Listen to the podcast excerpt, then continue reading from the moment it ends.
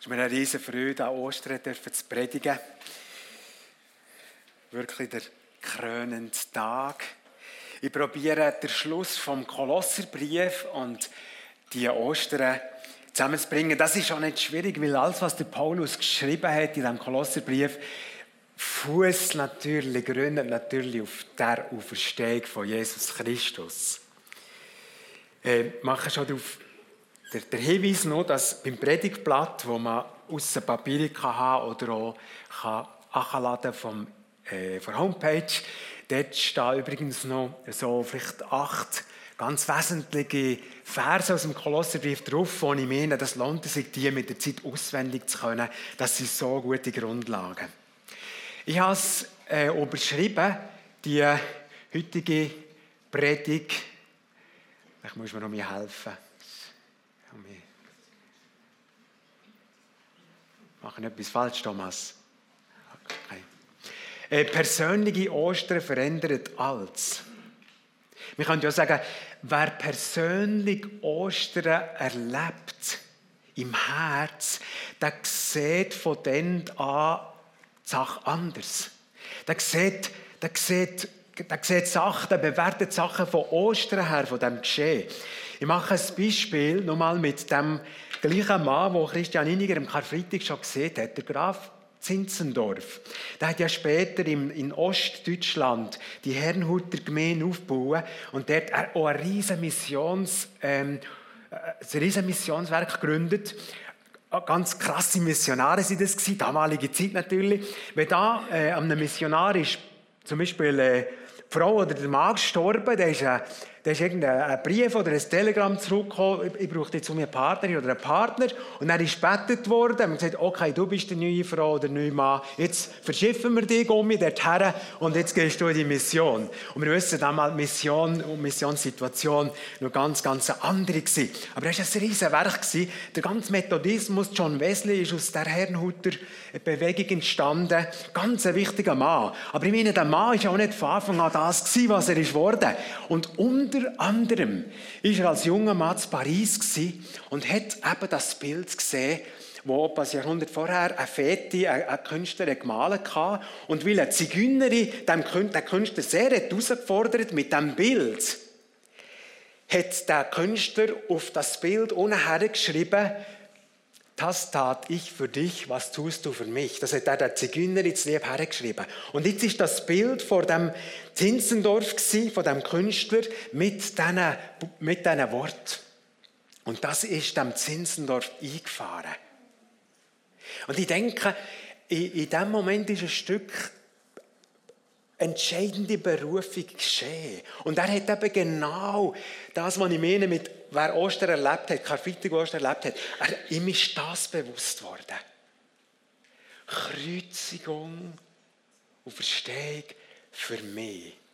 Und gell, wenn jemand Ostern nicht persönlich im Herzen erlebt hat, dann sieht man zu dem Spruch, was für eine Anmassung gibt es eigentlich noch?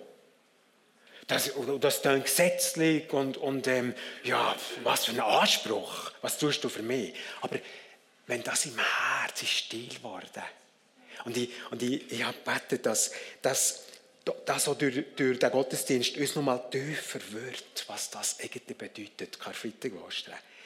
Dann ist plötzlich die Frage, was tust du für mich? Ist schon fast ein Bedürfnis. Und ich überlege mir, ja, was will ich tun? Und das hat nichts von Gesetzlichem, wenn ich das erlebt habe. Oder ein anderes Beispiel, jemand, den ich ging halt auch zitieren, weil er mich einfach fasziniert, Bonhoeffer, wo die, die, auch die seelsorgerliche Sicht von, von Ostern äh, so wunderbar vorstricht, wenn er sieht, wer Ostern kennt, kann nicht verzweifeln. Kann nicht verzweifeln. Und er musste wissen, ein paar Tage nach Ostern 45 ist er hingerichtet worden, Flössenburg. Wie viel das er mit dem gelebt hat und wie, wie real mit, dass er mit dem Empfängnis gelebt hat, mit, dem, mit der Aussage zeigt, dass er seine Verlobte Maria, Wo er, wo er trotz Gefangenschaft und er nie gewusst, wann kommt hier richtig, hat er mit ihr die Hochzeit vorbereitet und mit ihr geschrieben. Man hat ja die Briefe im ersten Buch. Und hat mit ihr geschrieben und gesagt, so fast humorvoll, oder? Gesagt, du, gell, Maria, ich bin irgendwie nur fast der bessere Koch. Ich tue dir das Hochzeitsmenü zusammenstellen. Gell, ist das okay? Hm? Merken wir, das war sein Axiom. Ich kenne du Verstehung und vielleicht würde ich morgen gehängt, aber ich verzweifle nicht spüren wir etwas von der Kraft von Ostern, was durch Jahrhunderte ging um mich hatte. Persönliche Ostern, persönlicher Osterglauben lädt alles andere aussehen. Ich möchte das Entscheidende von Ostern, auch in der ganzen Entwicklung von, von Gottes Geschichte, noch, noch ein bisschen probieren zu vertiefen. Du Verstehst, ist wirklich der Triumphzug von Gott. Äh, Im Kolosser steht ja vom Triumphzug. Paulus beschreibt das, oder? Es ist, es ist die, der Ausdruck gewesen, jede menschliche, physikalische, irdische Macht ist ausgehebelt. Stellt noch vor, ähm, oder es, man kann es eben fast nicht, oder? Da liegt der Jesus da einbalsamiert in dieser Höhle, der, der Stief versiegelt. Die Wache hat ja weiss nicht was als unternommen, weil sie eben, das war eben bekannt gewesen, dass Jesus gesehen hat, nach drei Tagen würde er auferweckt werden. Sie haben sogar die Wache und die Behörde gewusst. Und jetzt irgendwann in der Nacht, in dieser Stunde, schubs, wie auch immer, durch Fels, durch, durch versiegelt, das steht durch einfach nichts Nichts kann widerstehen. Nichts. Gottes Kraft. Osterkraft. Und Gott hat durch die Machttat vor Auferstehung Jesu jedes Versprechen, das vorher Jesus gemacht hat, und ich würde sagen, jedes Versprechen, das die Bibel macht, ratifiziert. Das heißt, mir hat gemerkt, wenn das stimmt vor Auferstehung, das stimmt auch das andere. Er hat es beglobigt. Er hat es beglobigt. Gott hat alles beglobigt. Und darum hat Paulus geschrieben im 1. Korinther 15, ist Christus aber nicht auferstanden. Wenn es so wäre, so ist euer Glaube nichtig. So seid ihr noch in euren Sünden. Nun aber ist Christus auferstanden. Alles hat sich gewendet. Es stimmt, was Jesus gesehen hat. Die Jünger ist ja nicht verstanden oder nicht wollen verstehen oder nicht wollen hören. Aber es stimmt. Und Hand aufs Herz, gell, liebe Zuschauerinnen und liebe Gemeinde. Es stimmt dort das, was Jesus an negativen Konsequenzen angekündigt hat. Johannes 3,16 können wir sehr gut. Aber Johannes 3,18, da steht, wer nicht an ihn glaubt, der ist schon verurteilt oder bleibt verurteilt, weil er Gottes einzigen Sohn nicht angenommen hat. Oder Kolosser 1,23, Paulus, Voraussetzung dafür, dass ihr in der Versöhnung mit Gott bleibt. Und Gott, Gott äh, schöpft uns nie aus dem Nest raus. Wir könnten uns allenfalls auch mit rausnehmen. Voraussetzung dafür ist, dass ihr euer Leben auch weiterhin fest und unerschütterlich auf das Fundament des Glaubens gründet und euch durch nichts von der Hoffnung abbringen lasst. Beglobigung. Mir ist das einfach wichtig, dass man das versteht. Beglobigung. Was, was ist Beglobigung? Haben wir es noch so überlegt. Wenn jemand sagt, ah, wir werden Eltern, dann spätestens, wenn man das Büchlein sieht und aller spätestens bei der Geburt wissen wir, du hast recht gehabt, du hast nicht gelogen, du hast nicht plagiert. Beglobigt, wir sehen es jetzt, oder? Oder beim, beim äh, Thomas, beim Jünger Thomas. Der Jünger Thomas hat beim auferstandenen Jesus zuerst eine Beglobigung wollen. Hm? Äh, Bibelleser kennen es. Ähm, Jesus hat mir quasi das Wort vorausgesagt und gesagt, ja, ich weiß, Thomas, du willst jetzt mir zuerst in die Zeitlecke und die Narbe spüren, wo mir da der Soldat Lanze hat reingesteckt und jetzt ist die Narbe. Und in dem Moment hat Thomas gesehen, hat es nicht müssen machen, Thomas gesehen, du bist mein Herr und mein Gott, du bist wirklich Christus. Plötzlich ist das beglobigt worden, er ist es, beglobigt. Was ist denn die lebendige Hoffnung, die du verstehst, auch für uns oder für alle, die an Jesus Christus glauben, was es beglobigt? Ich, ich zähle uns vier Sachen aus. Wenn Jesus Christus ist auferstanden, dann wird er wiederkommen. Genau gleich sicher ist, dass er wiederkommt. Wenn Jesus Christus ist auferstanden, werden wir mal eine vollkommene Gemeinschaft haben mit Christus. unvorstellbar, fast unvorstellbar. Wenn Jesus ist auferstanden, werden auch wir Gläubige auferstehen und Auferstehungsliebe bekommen. Bei der Entrückung nämlich. Und wenn Jesus Christus ist auferstanden, dann wird einmal das ganze Reich Gottes sichtbar und erlebbar werden. Das Lamm beim Löwe. Keine, keine Angst, das Lamm hat keine Angst vor dem Löwe. Aller Tränen abgewischt. Endliche Frieden. Endliche Versöhnung, Miriam. Überall Versöhnung. Allen ist es ein Bedürfnis, versöhnt zu leben. Halleluja. Das ist uns mit der Auferstehung zu Beglaubungen zugesichert. Ich lobe mir noch einen Gedanken. Wir wissen, Corona-Zeit war eine bewegte Zeit. Viel Gespräch, manchmal mehr als Gespräch. Liebe Gemeinde, mit dieser Auferstehungshoffnung wäre, glaube ich, Menge, Menge Kampfesdiskussion nicht nötig gewesen.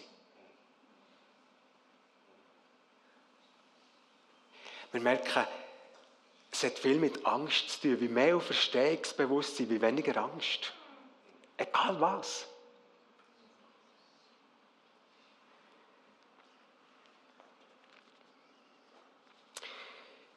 Persönliche Ostern gibt, gibt andere Überzeugungen, andere Werte, andere Sicht, auch gerade im Arbeitsalltag. jetzt steigen wir ein, jetzt tun es zusammenführen mit dem Kolosser.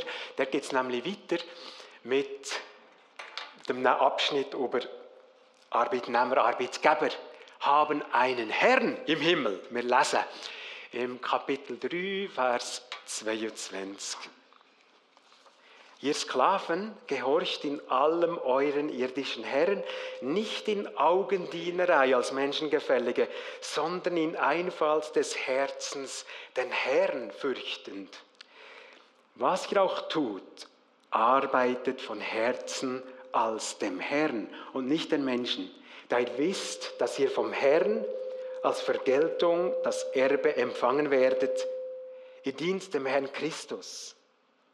Denn wer Unrecht tut, wird das Unrecht empfangen, das er getan hat. Und da ist kein Ansehen der Person.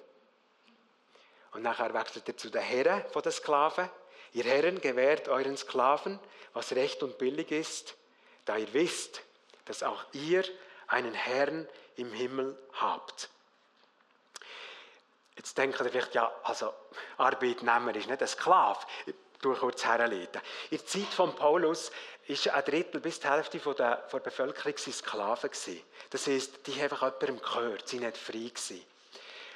Auf der anderen Seite müssen wir uns nicht aller sogenannten Sklaven von damals als geschundene, missbrauchte irgendwie Leute vorstellen.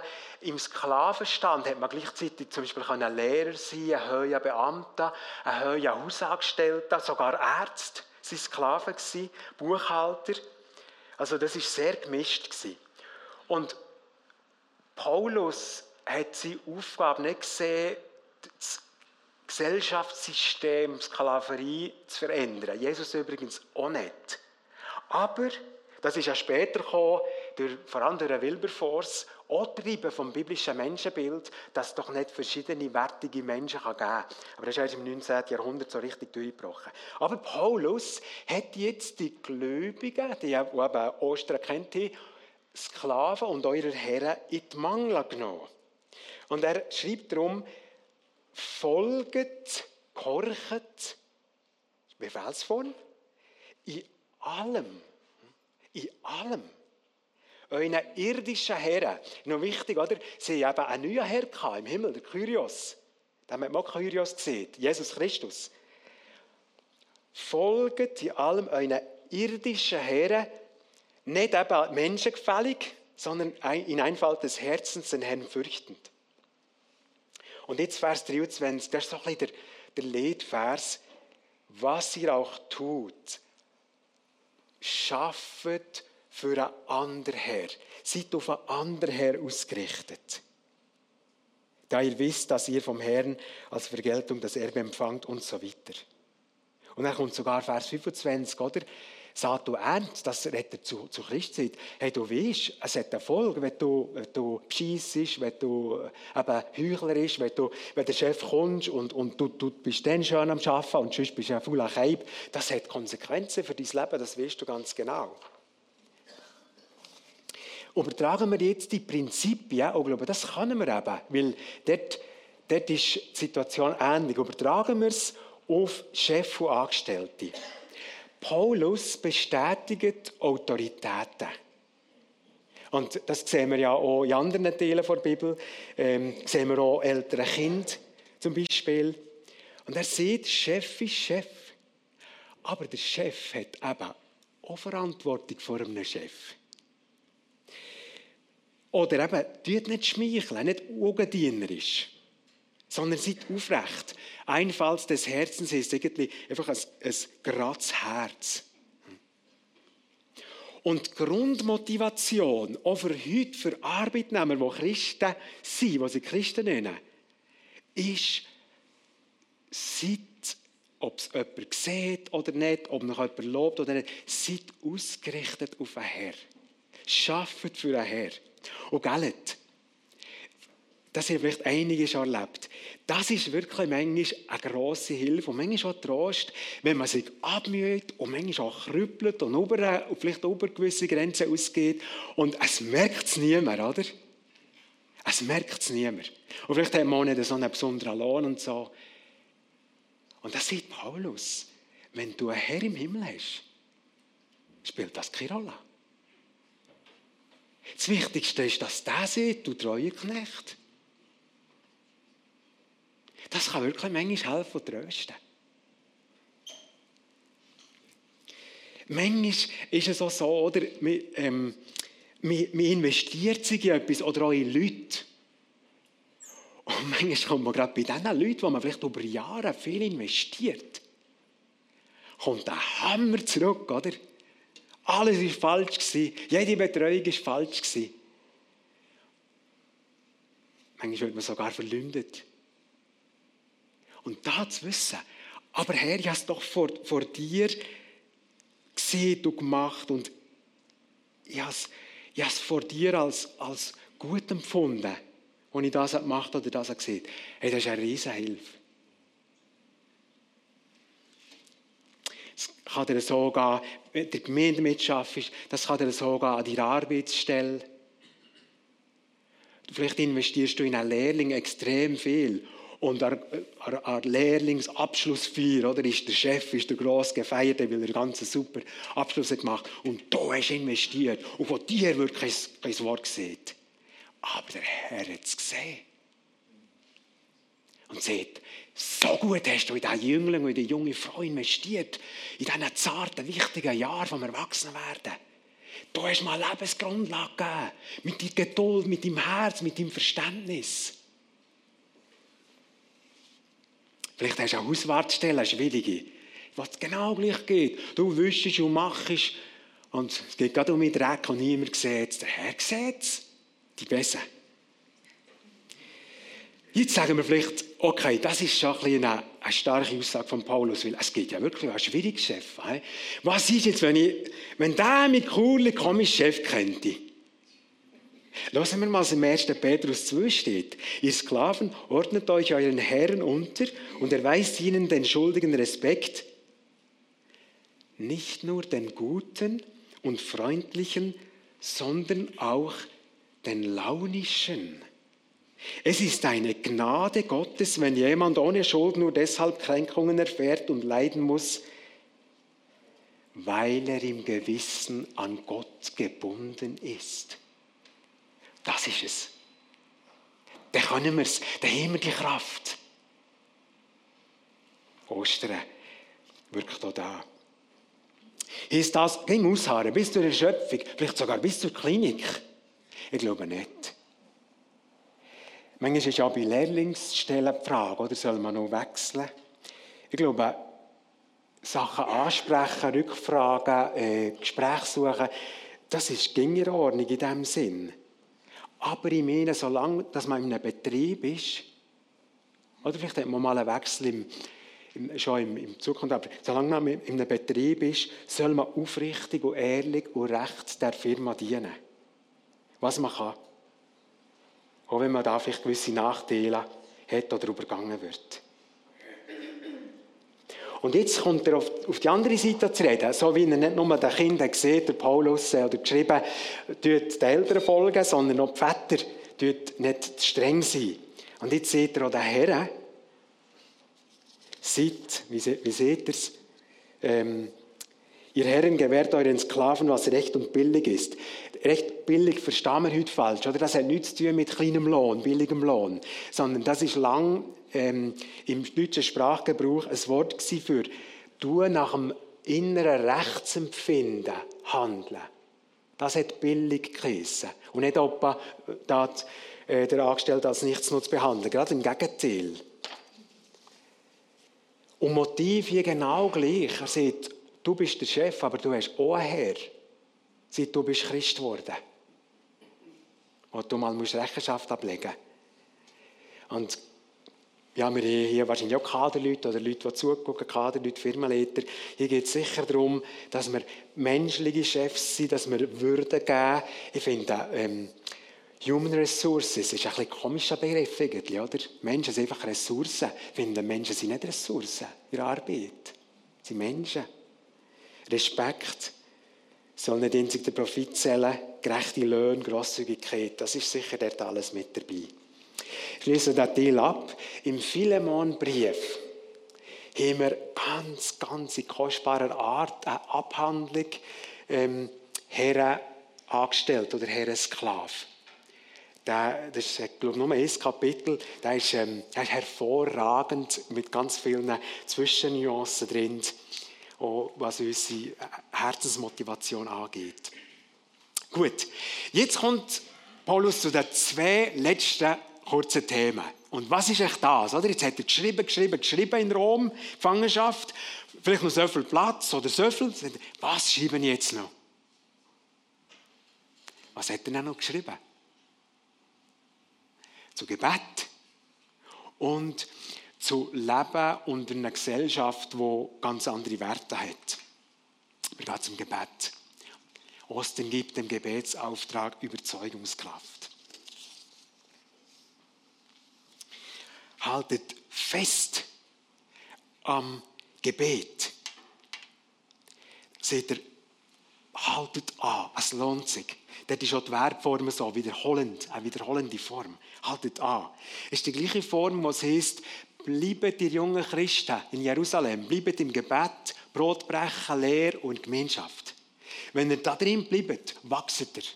Und das ist ja passiert. Haltet da, wachet drin mit Danksagung.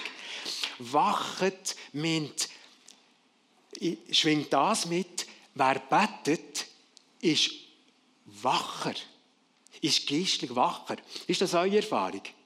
Wenn wir beten, sind wir geistlich wacher.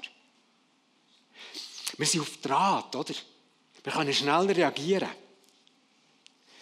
Und jetzt merken wir auch schon nur wegen dem, warum ist Gebet auch umkämpft. Kennt ihr das so? Man nimmt sich Gebet vor, aber dass man den Obismus macht, hat manchmal keine Sache. Das ist, das ist klar, warum. Du ganz eine, eine lapidarische Lichte könnte aufzählen. Wer betet, ist wacher. Wer wacher ist, sündigt weniger, kriegt weniger ins Alter zurück, ins Fleisch zurück. Und wer weniger sündigt, hat mehr Autorität im Geist. Und wer will das verhindern dauernd? Klar, der, der, der, der mich klein halten will, der, der, der mich nicht mündig werden der, der, der mich nicht wachsen im Geist. Darum ist Gebet häufig umkämpft. Das macht etwas mit uns. Und er schreibt natürlich Paulus so, betet hier für uns, dass eine Tür aufgeht. Und ich meine, Paulus muss es wissen, oder? Er hat viele Menschen zum Glauben gebracht. Er war ein Strateg. Und er hat gewusst, wir brauchen Gebet, Kolosser, dass die Türen nicht aufgehen. Und das ist bis heute so. Und liebe Gemeinde, beten wir, dass Türen aufgehen.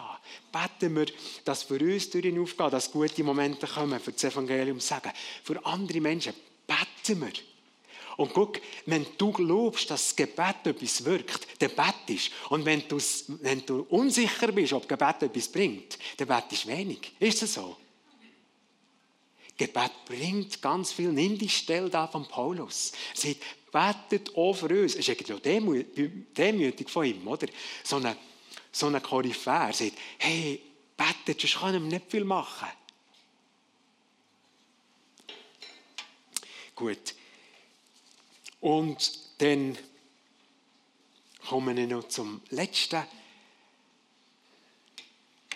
kurzen Thema, das er vor dem Briefschluss sieht. Am Schluss vom Brief sieht er übrigens, wenn der Brief vorgelesen wird, Lasst, gebt nicht ja zu denen auf Laodicea, dort soll er auch vorgelesen werden. Merkt man auch die Dringlichkeit. He? Leset und nachher, dass die Leute um mich wissen. Das letzte Thema, Ostern inspiriert meinen Alltag in einer säkularen Gesellschaft. Und dort möchte ich noch etwas, noch etwas wie soll ich sagen, Lustiges oder ich glaube, es ist Ermutigendes zeigen von, von Sprache her. Er sieht ihnen, wandelt in Weisheit gegenüber denen, die draußen sind. Kauft die Zeit aus, euer Wort sei alle Zeit in Gnade, mit Salz gewürzt. Ihr sollt wissen, wie ihr jedem Einzelnen antworten sollt. Da steht, wandelt in Weisheit gegenüber der Exote. Weil griechisch exo heißt aussen oder draußen, außen. Der Satz sieht zwei Sachen. Einerseits, entweder ist man drin oder außen. Entweder ist man im Reich Gottes drin, in der Gemeinde Jesu drin, oder man ist noch außen. Es gibt nicht irgendetwas Halbes. Und das Zweite, die Exoten. Wandelt in Weisheit gegenüber denen von draußen sind, denen Exoten. Wer sind da die Exoten? Es ist da die Minderheit der frommen Stündler, die Exoten. Da sind wir doch manchmal den Eindruck, oder? Wir sind einfach Aliens, wir passen nicht zurecht, wir sind Exoten. Aber Paulus sagt, nein, ihr kennt die Verstehungskraft. Ihr seid drin. Die aussen, das sind Exoten. Und liebe Gemeinde, es ist noch gut, das einmal so zu sehen, oder? Und natürlich ist die geistliche Wahrheit, ist, schon, ist glaube ich, schon vielen klar. Natürlich ist es so. Wir sind nicht Exoten.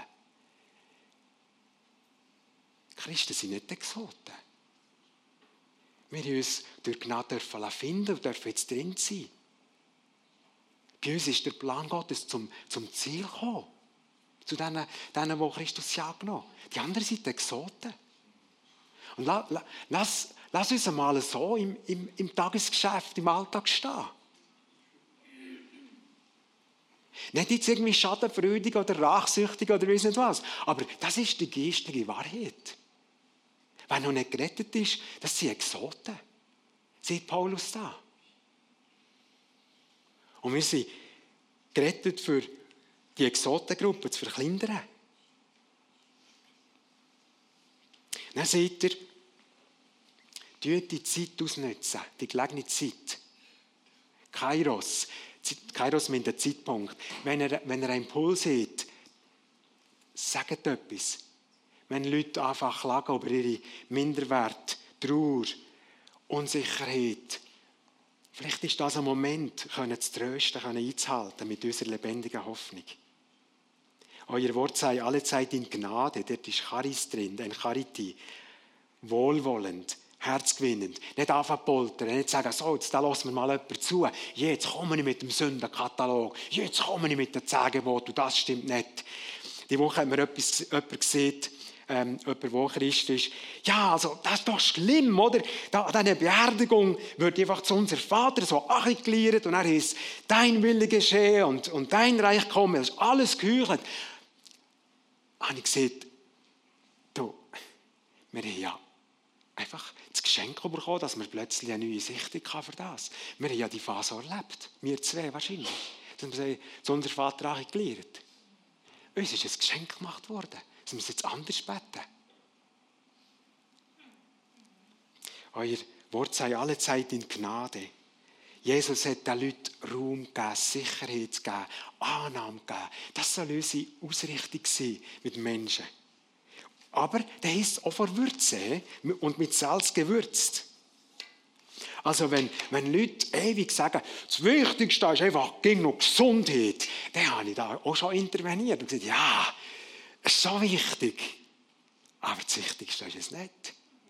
Also, wir wissen noch aus der Studie da von unserem Segnenbuch, oder? Der grösste Wunsch von vielen Menschen ist, dass sie können reden, ohne dass alles beurteilt wird. Aber der zweite Wunsch, dass sie ja ganz klar der Standpunkt von uns hören. Suppe ohne Salz ist fad. Christen sollen nie profillos und meinungslos sein. Und ich glaube, unser Wandel soll ein Gemisch sein von Annahme und Liebe und Wohlwollen und Kante und Profil. Und das Geheimnis ist, rauszuspüren, wo, wo passt jetzt was, oder? Ich komme zum Schluss.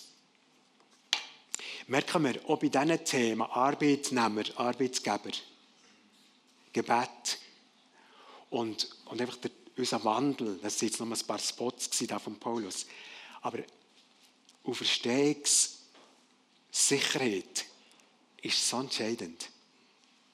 Und ich habe so gedacht, schau ich auf Christus, ist jetzt das Serie-Thema gewesen. Ich habe es noch ein bisschen probiert, mit Ostern zu verbinden. Ich wünsche uns, dass wir natürlich auf Christus gucken, oder? aber irgendwie mit ihm, wir sind ja mit ihm auferstanden, dass wir mit dem Auferstandenen gucken. Mit dem Auferstandenen. Mit seiner Sicht Sachen beurteilen. Mit seiner Sicht leben. Geistlich sind wir mit ihm schon dort, oder? Und eines Tages wird es Fakt werden. Aber versteht ihr den Unterschied? Nicht nur von hier hoch gucken, manchmal in den Himmel gucken, okay, sondern wie mit ihm, mit ihm die Sache beurteilen, mit ihm leben, in seiner Kraft leben, synchronisiert, wie Christian am Freitag sieht. Mit ihm laufen, mit ihm. Mit ihm. Ich möchte beten. Und nachher, wenn wir äh, mit einem Lied das ausklingen. Könnt vorkommen, Band. Jesus Christus, fahr weiter die Auferstehungssicherheit in uns zu verankern, dass wir durch das eine klare Sicht haben, dass wir Mut haben, dass wir Kühnheit haben, dass wir wissen, wer wir sind in dir.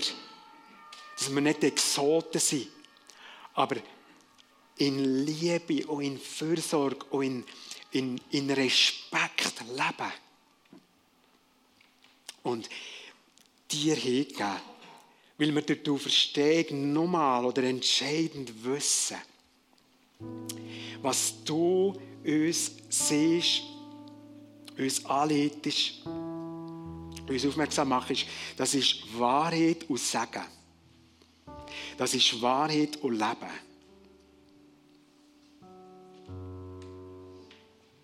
verankern und vertiefen die Osterbotschaft in unserem Herz.